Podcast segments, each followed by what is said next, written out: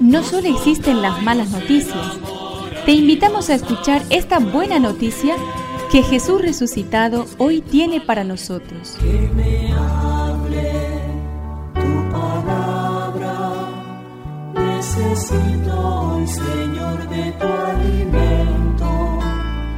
Hoy en todo el mundo se escuchará esta palabra. Mateo 7, 6 y del 12 al 14. Jesús dijo a sus discípulos, No den las cosas sagradas a los perros ni arrojen sus perlas a los cerdos, no sea que las pisoteen y después se vuelvan contra ustedes para destrozarlos. Todo lo que deseen que los demás hagan por ustedes, háganlo por ellos. En esto consiste la ley y los profetas.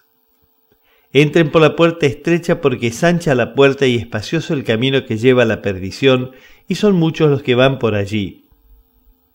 Pero es angosta la puerta y estrecho el camino que lleva a la vida, y son pocos los que lo encuentran.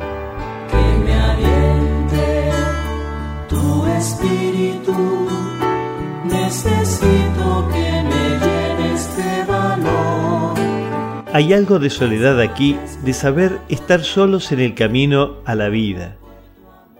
Cuando entrego algo valioso de mí sin escoger a mi interlocutor, sin darme tiempo a la custodia de lo más bello en mí, me quedo vacío. Hay un espacio en el interior de cada uno que requiere algo de majestuoso y sublime. Son los espacios de Dios. Pide a Jesús la gracia de tener un centinela a la puerta de tus labios y tus manos, como dice el Salmo.